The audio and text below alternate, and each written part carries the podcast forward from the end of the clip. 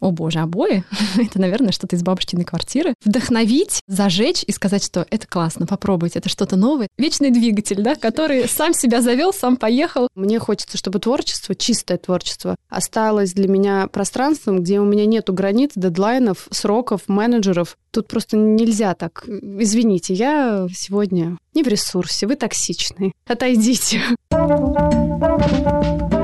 Привет, я Надя Зотова, и это подкаст «Дело в красоте», в котором мы с гостями будем обсуждать дизайн, стиль и эстетику жизни в деталях. Это первый эпизод подкаста, и наш первый гость – Яна Светлова. Яна – дизайнер и создательница международного бренда обоев Яна Светлова Wall Coverings.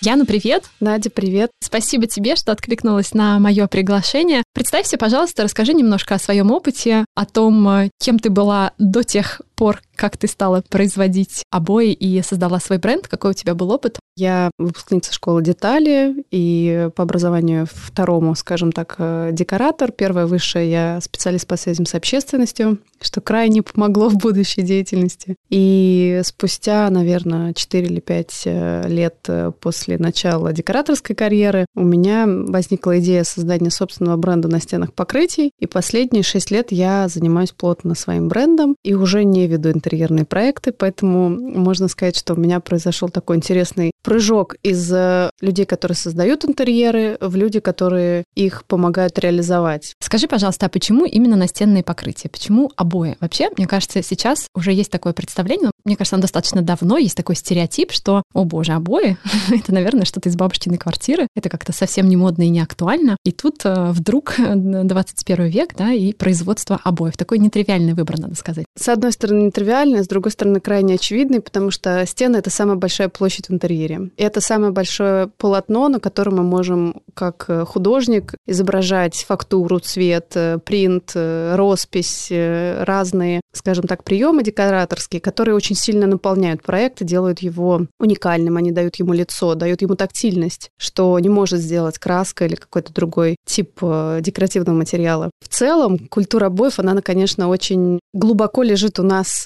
она нам близка, потому что мы выросли в квартирах, где были обои, в принципе, в пространстве, где стены чем-то декорировали, чтобы они были более уютные, теплые, отражающие звук. Культура краски, она, в принципе, для нас привнесенная. В общем, мне всегда нравились обои с детства, естественно. И когда встал вопрос о своем продукте, почему-то мне показалось, что это достаточно масштабный холст для меня, где я могу себя выразить, где я могу что-то придумать масштабное, красивое. Это были первые коллекции как раз-таки с пано. И, наверное, я вот так мыслила именно как картин картины для художника. То есть ты почувствовала себя творцом, который не просто создает, вот как, знаешь, ну, дизайнер, все-таки мы работаем с предметами мебели, освещения, с материалами, которые уже есть, да, то есть мы используем это как художник краски, да, то есть у нас есть такая некая палитра из материалов и предметов мебели. Ты решила, что ты не хочешь использовать чужие краски, чужую палитру, ты хочешь создать свою. Вот скажи, пожалуйста, вот это первая мысль, всегда очень интересно, откуда рождаются идеи, как они просто приходят в голову, да, вот, вот что ты делала? Сидела с утра, пила кофе и такая, а не нарисовать ли мне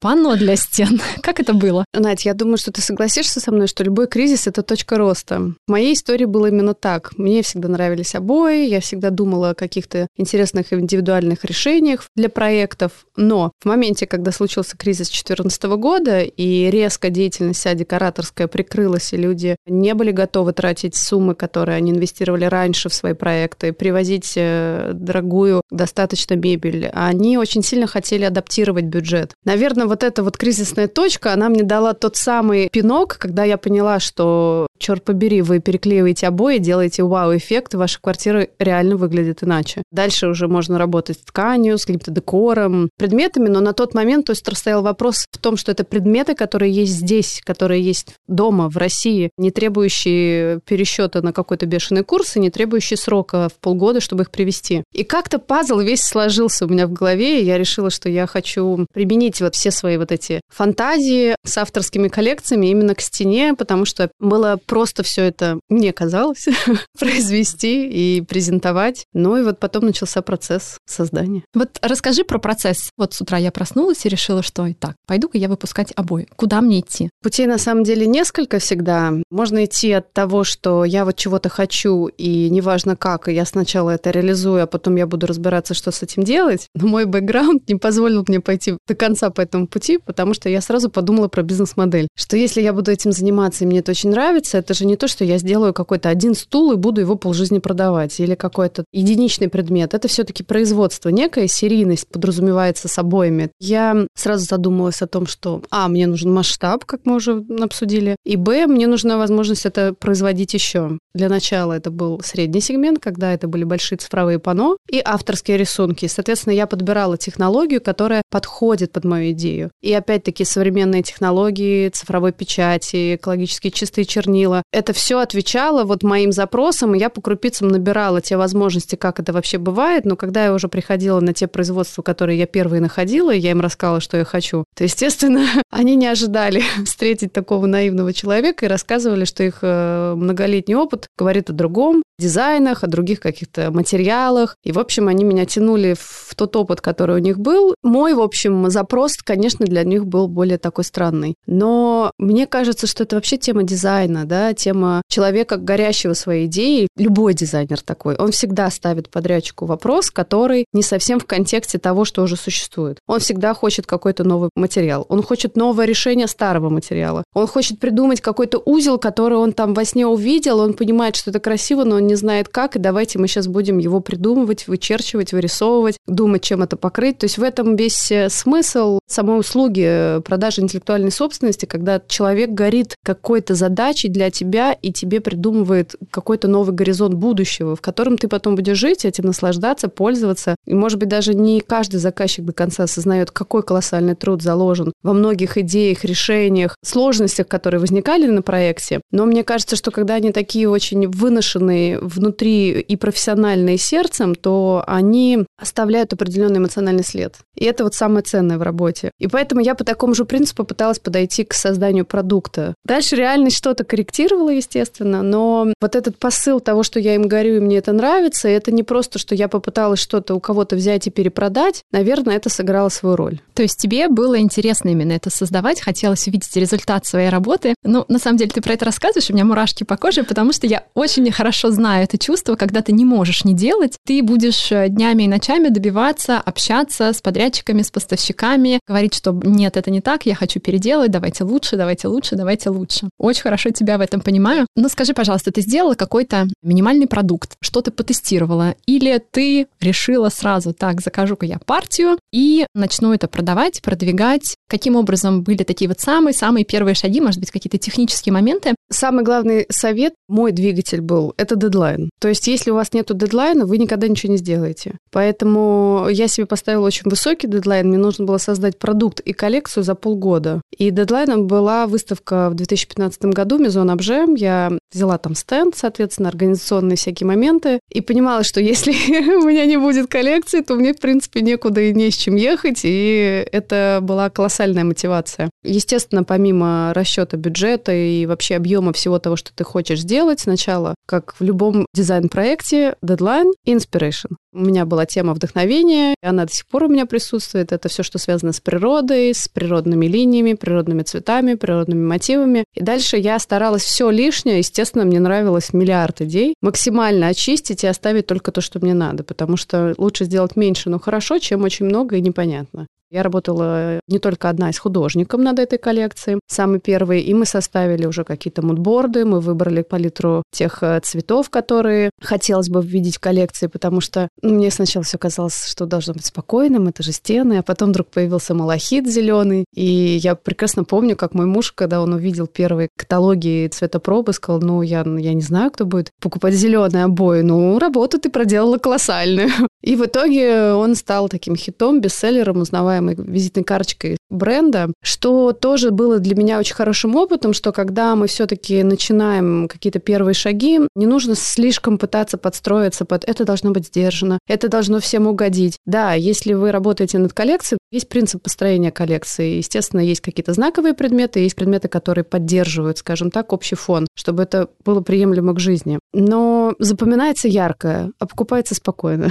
Inspiration, возможности производства на то, что если завтра к тебе придет производитель, бренд или кто-то еще, который очень сильно тобой вдохновится и закажет миллион таких штук, ты имел хоть какое-то представление вообще, что с этим делать, и когда ты сможешь это произвести. Ну и какой-то ориентир, кто твой покупатель, потому что если покупателя нету, ты это сделал для себя, то это ты будешь использовать, носить, э, ставить у себя дома в свои проекты, и дальше, к сожалению, естественно, такие коллекции, они никуда не идут. Это, кстати, большая печаль. Мне кажется, это то, что отличает авторский дизайн от ремесленничества. Это вот тоже такая очень тонкая грань, когда ты должен быть и в рынке, с одной стороны, и вне него, опережая его с какой-то идеей, и тогда вот у тебя получается вот этот коктейль успеха. Да, я думаю, визионерство здесь э, немаловажная часть, потому что, конечно, только тогда, когда у тебя есть вот эта эмоция, вот эта страсть, желание сделать что-то новое, только за счет этого можно повести за собой, да, покупателей в том числе. Тебе ли не знать? Вдохно... Спасибо, Ян. Вдохновить, зажечь и сказать, что это классно, попробуйте, это что-то новое, это то, что вы нигде ни разу не видели, не использовали, рискните. Это был интересный такой был этап, и что самое интересное, у любого художника каждый этап — это отражение некого его внутреннего состояния. Это неизбежно, с одной стороны, и это очень хорошо, с другой стороны, потому что тогда твои потребители, поклонники творчества, неважно, кто эти люди, но вот люди, которые следят за тобой, поддерживают твой успех, они проживают с тобой эти разные фазы в разные этапы жизни, и поэтому коллекции становятся разные, и поэтому на протяжении времени ты можешь от малахита прийти к абсолютно белому интерьеру и быть чистым листом, или э, к чему-то очень гладкому, от чего-то очень фактурного. Мне кажется, и в интерьерах также. И наши заказчики, они проходят такие же трансформации. И вот, как ты правильно сказала, иметь вот это видение, не просто быть внутри своей какой-то темы, а быть еще в неком коллективном сознании того, что происходит. Вот, например, сейчас, я ну, надеюсь, ты поддержишь мою идею, настолько люди перенасытились всем, вообще всем, чем только можно, что вот это стремление к чистоте, чистота линий, чистота материалов, даже планировки уже наконец-то более-менее становятся чистые. То есть вот это стремление к разгрузке себя, сознания и вообще как дома, как некого храма, где наконец ты соединяешься с собой, как и с истинным Богом и отдыхаешь, вот это главный запрос. И чем больше наши коллекции продукты, интерьеры могут этому соответствовать, тем больше они попадают в заказчика. А чем проще их использовать, тем больше есть желание их покупать. Да, я согласна с тобой на сто процентов, потому что, конечно же, есть такое ощущение, что люди наконец-то обратились к себе. Это перестали быть интерьеры на показ, это не интерьеры для того, чтобы кого-то удивить, а это лично для себя. И мне кажется, интерьер — это такая очень интимная вещь, особенно интерьер жилого дома. Да, конечно, мы не всех туда пускаем. В гости мы приглашаем далеко не каждого. Не часто мы это показываем даже в Инстаграме, если там много подписчиков. Все равно хочется сохранить некую приватность. И мне кажется, люди действительно это стали ценить и обращать внимание действительно, что находится в их периметре, в радиусе их видения каждый день, потому что, ну, опять же, может быть, немножко замедлились, перестали бежать, убегать на целый день, а больше времени стали проводить дома. И мне кажется, это очень такая приятная тенденция, немножко вернуться к себе и обратиться не к внешнему, а к внутреннему. Сто процентов. И пандемия еще этому помогла. На самом деле, мне вообще кажется, что ощущение таких глобальных вечных ценностей, оно очень сильно вернулось. И запрос на какие-то простые вещи, они тоже вернулись. И вообще сейчас заказчики очень хотят быть э, в материале того, что в их интерьере, что они покупают, на чем они будут сидеть, из чего сделаны эти обои, а почему вот это дерево выглядит так. Ну, то есть это на самом деле может быть э, иногда тяжело в работе, потому что такая въедчивость, у нее есть тоже пограничная такая какая-то черта, что мы видим картину в целом, заказчик его видит в мелочах. Но глобально это очень хорошая тенденция, потому что человек, проживая свой дом, окунаясь в эти детали, не просто оплачивая какие-то деньги и потом предъявляя, ну, чтобы надо что-то сказать, что вроде как... Он очень глубоко стал проживать э, свой дом. Это очень классно. Вообще все процессы. Это хорошо. Раз мы заговорили о таком загоризонтном видении, знаешь, мне нравится это выражение, и вот про визионерство, не страшно ли рисковать в этом, да? Понятно, что это риск сделать что-то новое, то, чего еще не было. Не всегда понятно, как это примут, не примут. Плюс это, конечно же, коммерческая история, да, есть э, некий риск и в финансовой стороне тоже, будет это продаваться или не будет. Бывает ли страшно? Если бывает, то что ты делаешь? Не страшно, но дорого.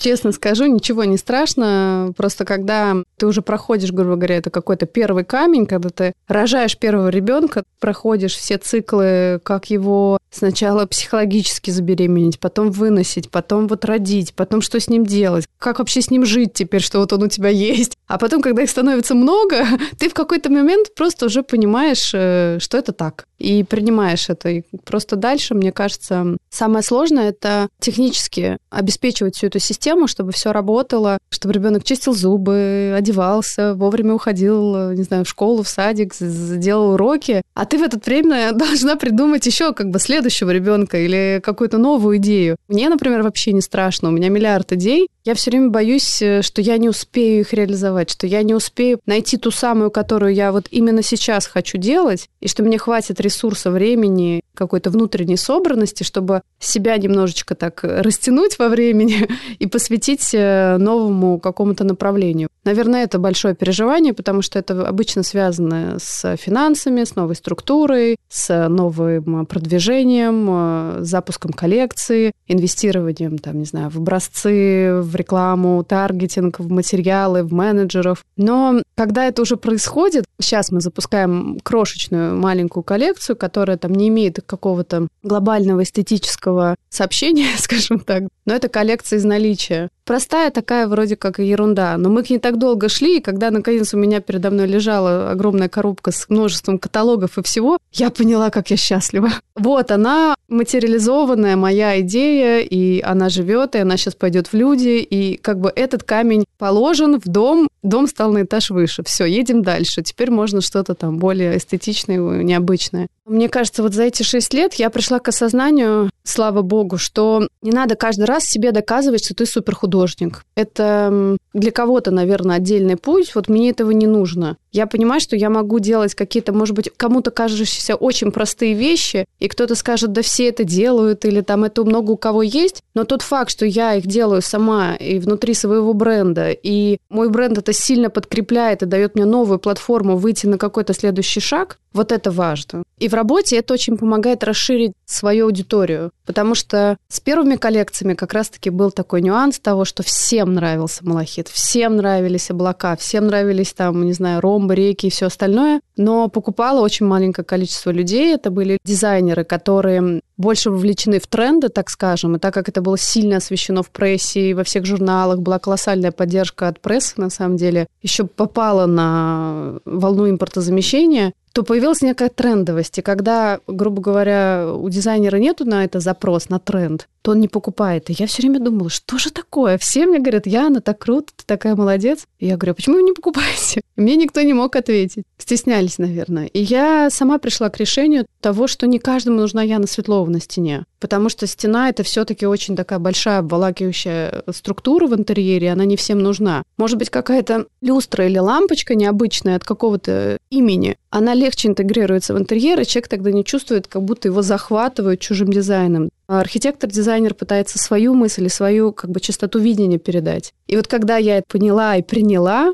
тогда у меня пошли однотонные, спокойные покрытия, разные фактуры. И это стал холст для других архитекторов и дизайнеров, чтобы себя выражать. И это тоже было большим шагом, просто это осознать, и это дало колоссальный скачок, рывок, мы вышли в люксовый сегмент. Постоянная такая работа над собой, над своими мыслями, на то, насколько они отвечают рынку, насколько они заглядывают за горизонт событий, насколько вообще твой продукт в рынке. Ведешь ли ты анализ маркетинговой какой-то стратегии других брендов? Кто твой конкурент, кто твой покупатель, чем он интересуется, где он мог быть и что могло его впечатлить, и почему он должен обратить внимание внимание на тебя. Читает он газету или любит Инстаграм. То есть эти все факторы не очень важны. И сейчас потрясающе, на самом деле, очень плодотворная такая черноземная земля, чтобы эти семена туда закладывать, потому что для каждого продукта есть место. Рынок стал не пустой, а конкурентный, и это здорово, но он все равно не наполнен. Я правильно тебя понимаю, что в какой-то момент у тебя произошел переход от э, художника к предпринимателю, наверное, можно так назвать. Не знаю, как ты себя сама определяешь. Не осталось ли не то что сожаление, а может быть желание все-таки, ну, где-то же самовыражаться. Все равно же в тебе есть вот эта твоя творческая часть. Вот скажи мне, может быть, ты ее куда-то перенаправила, может быть, у тебя появилось какое-то творческое хобби. Как ты вот разделила эти две части? Потому что я знаю, что для многих это очень сложно. Наверное, творческая часть, она осталась, она немножко куда-то перетекла. Все вопросы любой визуальной картинки, не знаю, как будут выглядеть каталоги, какого цвета должен быть шнурок, какой толщины должны быть открытки, визитки и все остальное, все равно решается обычно со мной. Весь ассортимент э, я полностью выбираю всегда сама, и как бы все новые коллекции, которые мы разрабатываем, все колор-карты, все, что связано с визуальной историей, разрабатывается мной. В этом есть некий парадокс из-за того, что так как сейчас я делаю очень большой акцент на однотонные покрытия, кажется, что это скучно и неинтересно, и здесь нету творческой ноты. Но по факту создать такую подборку, которая будет вкусная, которая будет стильная, которая будет отвечать тенденциям интерьеров, которые востребованы сейчас, подборка, которой приятно пользоваться, которая удобная, когда в маркетинговых материалах есть, в моем случае, каталоги и катинги, и большие образцы, удобные сервисы. То есть вот это большой творческий процесс, когда ты уже рисуешь внутри бизнеса. Тебе уже не надо вот обязательно с кисточкой сидеть физически. Ты это делаешь ментально, и ты видишь, как эти все твои мазки, грубо говоря, реализуются. И у тебя еще появляются руки, менеджеры, помощники, медиаструктуры, да, и это очень классный на самом деле процесс, когда ты видишь, что масштаб твоей мысли растет, и это классно, и при этом ты занимаешься любимым делом и любимым продуктом. Ну и в моем случае я работаю с потрясающе интересными людьми. С одной стороны, меня каждый день восхищает, как дизайнеры, архитекторы мыслят, какие проекты они делают, то, что они приносят. Все такое разное. Если раньше я все равно была внутри каких-то своих трендов и видений, то сейчас я совершенно разные проекты вижу, я в них участвую, и это колоссальный опыт, он меня очень наполняет. И меняет мое восприятие, что, ой, это классно, а это не классно. Это модно, красиво, а это устарело. С другой стороны, видя весь поток творчества, который происходит в их сердцах и умах, у меня вообще нет желания возвращаться в интерьеры и к вот этому как бы сложному рождению творческих процессов. Поэтому, допустим, сейчас, когда мы разрабатывали художественную коллекцию с росписью, я все равно пользовалась художниками. Сейчас мы разрабатываем еще одну принтованную коллекцию, которая будет производиться на Сизале. Я тоже работаю с художниками. То есть я поняла, что мне все-таки максимально удобно не вытаскивать это что-то из себя, да. Я могу что-то нарисовать. Я даже картину тут начала писать дома для себя, но это исключительно потому, что мне нужно было какие-то акцентные места выделить в доме. Я поняла, что мне хочется, чтобы творчество, чистое творчество, осталось для меня пространством, где у меня нету границ, дедлайнов, сроков, менеджеров и некого условного эго, которое на меня давит. Вот я хочу пишу, хочу не пишу. Я хочу делаю какой-то арт-объект, а хочу вот сегодня не делаю. Вот у меня есть такой сложный арт-объект, и я его уже делаю, не знаю, наверное, полгода. Я то медитирую на него, то не медитирую. То есть я то в ресурсе, то нет. И я не завишу от результата. Бизнес так не работает ты должен быть включен, ты должен его обслуживать, кормить, э, уделять ему внимание, где-то быть жестким, где-то быть мягким. То есть э, ты не можешь быть подвержен своему настроению. Ты в потоке, в процессе, и плюс у тебя есть большая команда людей, которая от тебя зависит на самом деле. И все приходят в очередь за какими-то советами, за наставлениями, как решить те или иные вопросы. Тут просто нельзя так. Извините, я сегодня не в ресурсе, вы токсичны. Отойдите. Очень модно, но не очень, наверное, работающая версия. Вот скажи, раз мы уже заговорили о команде, можешь немножко рассказать, кто сейчас работает с тобой? Наверное, это уже большая команда, кто эти люди, в каких э, городах вы представлены? У меня, на самом деле, потрясающая структура бизнеса. Я вообще считаю, что у меня потрясающий бренд в силу того, что у нас очень маленькая команда, но мы оперируем с большим количеством проектов в силу того, что мы монобренд. Если бы мы, наверное, продавали какие-то другие товары, чьи-то, если бы мы были компанией по комплектации, то у меня бы было миллиард проектов, миллион сотрудников, которые каждый должен этот проект вести, ну или как структура бюро, когда есть объекты, есть менеджеры. В силу того, что мой продукт на самом деле это капля в море, если брать квартиру, дом или там э, контрактный объект, у нас на самом деле, включая меня, четыре продажника на данный момент, что крайне немного. У нас есть э, блок маркетинга, это маркетолог, таргетолог, SMM, У нас есть, э, естественно, блок логистики, но мы сами производим, мы сами возим все. У нас есть э, четыре производства, контроль качества на производстве, ну и какие-то дистанционные э,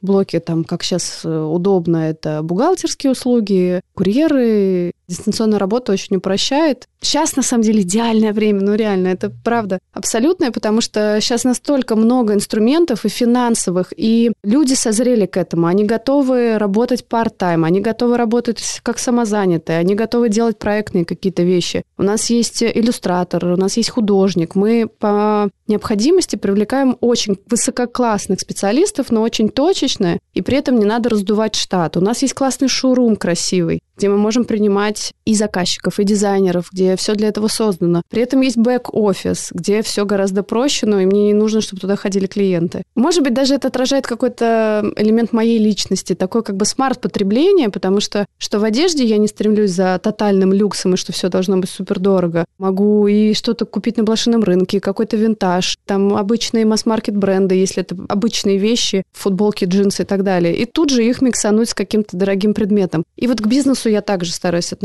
что есть вещи, куда нужно инвестировать. Это всегда сервис, это всегда качество товара, это всегда то время, которое ты тратишь на сотрудников, чтобы они дали максимальную заботу и внимание своим клиентам. При этом есть какие-то вещи, где можно сэкономить и какое-то такое желание больше инвестировать в развитие, больше инвестировать в развитие, не стараться, вот я сейчас всем здесь сяду вот в этом году и докажу, что я самая крутая, меня все будут знать. Это тормозит бизнес, это не дает тебе развития. А когда ты думаешь о том, что сделать, чтобы мой бизнес рос, как ему помочь, какие инструменты мне нужны. Окей, допустим, мне там в этом году нужно больше образцов, больше сэмплов, чтобы людям было еще удобнее со мной работать. Я думаю, Яна, ну окей, ну зачем тебе хамовники? Сидишь в шикарном месте на Соколе, у меня вообще там прекрасная атмосфера. И когда я понимаю, что хамовники — это какое-то мое там девичье представление о крутизне, и когда я с ним прощаюсь, все стоит на свои места. Все начинает расти, крутиться, и ты понимаешь, боже, слава богу, все хорошо. Надо вот, с одной стороны, прислушиваться к этому внутреннему голосу, с другой стороны, стараться вот тоже почище к нему относиться. Иногда нужно просто посчитать.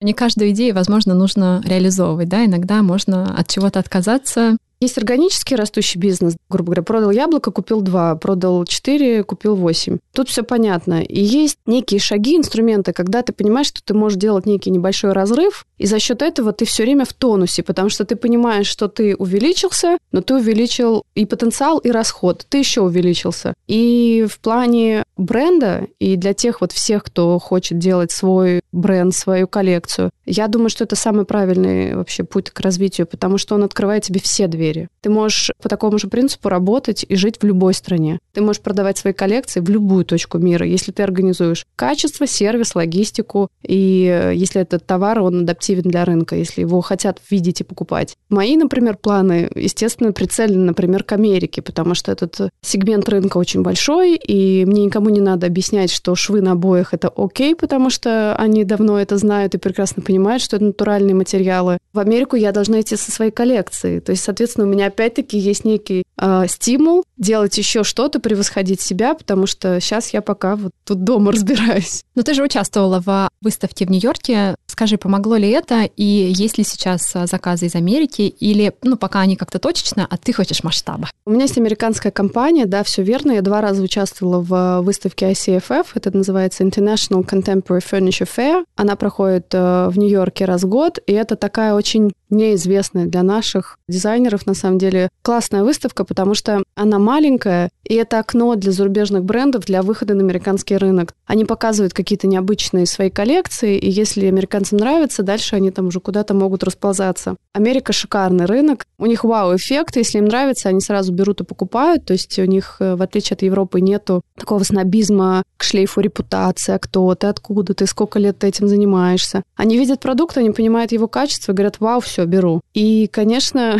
мне это очень подходит. Да, в Америку очень хочется. Там есть компания давно, потому что ведутся точечные продажи, но ты абсолютно точно сказала, не точечные. И, конечно, мы пока не дотягиваем до того уровня развитости, которая есть у них, когда у тебя есть всегда все вот сейчас, всю секунду в моменте. Сегодня продать, завтра доставить. То есть вопрос в стоке, правильно я понимаю? Вопрос в стоке, в сервисе, в скорости, в логистике. Я маленький бренд пока, но я оперирую тем, что я знаю здесь на местности. И я конкурентна, потому что я опережаю то, что могут другие зарубежные бренды здесь предоставить. В Америке они все на своей территории, поэтому я должна изучить их правила, и только тогда, сделав анализ, или в них вписаться и как бы пользоваться, грубо говоря, широким потоком того, что там есть, потому что рынок большой и денежный, и плотный, или придумать что-то свое. Но это вот следующий такой шаг изучения. Вот про производство. Ты сказала, что у тебя их четыре. Э, они все находятся в России или это международное производство? Международные и российские производства. У нас два производства здесь в Москве, в Московской области. Мы здесь реализуем цифровую печать по-прежнему, с чего я, собственно, и начинала. И также есть потальная мастерская, где мы делаем золочение ручное с 22-каратным золотом, с усальным серебром работаем. В общем, такие именно вот в формате мастерской, скажем. Плюс э, все кастомные проекты, когда нам говорят, что что-то хотят по индивидуальному дизайну или необычные эксперименты, это тоже все делается здесь. Остальные производства в силу технического оснащения находятся за рубежом. Есть разные линии, соответствующие классу товара, то есть это шпанированные обои, это шелковые обои, это травяные обои. И в зависимости от того, где сырье и как оно консолидируется, как происходит цикл производства, контроль качества и отгрузки, от этого зависит та локация, где мы это производим. Ну и дальше уже сюда.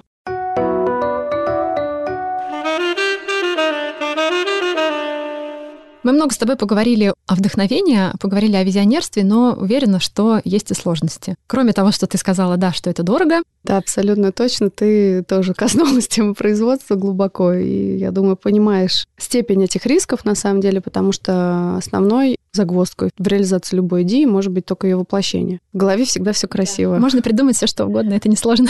Даже с первыми коллекциями, когда мы уже все от тестировали. Вот прям расскажу конкретный случай, потому что это максимально вообще описывает весь процесс. Коллекции производились цифровой печатью. Вот мы сейчас печатаем на натуральных материалах, тогда это был флизелин и винил. Процесс идет такой, что ты придумываешь дизайн, ты его как-то там э, отрисовываешь, э, изображаешь. Э, мы работали с масляной живописью, с акварельной. Дальше мы это оцифровывали и переносили на основы. Соответственно, дальше все образцы подписываются, все цвета подписываются, все визируется, у всех есть образцы того, как это должно выглядеть, естественно. Выбирая технологию цифровой печати, это тоже для меня был очень весомый аргумент. Я даже ездила в Испанию в главной офис Hewlett Packard, потому что я работаю с машинами Hewlett Packard. Мы проговаривали эти все моменты, я там выступала, рассказывала про бренд. Калибровка цвета, она максимальная, то есть это нам дает цифровая печать, как принтер, грубо говоря, только промышленный, большой, трехметровый. Но... Цвет заката только зеленый? Но есть человеческий фактор. Да, всегда есть человеческий фактор, поэтому машина может быть гениальная Феррари, но если управляет Вася, то авария неизбежна. И в какой-то момент, когда, причем что, ну там на тот момент это только был стартап, грубо говоря, там, не знаю, может быть, год-полтора было бизнесу, и все реально продавалось, и малахит, и то, и все. Вдруг мне говорят, что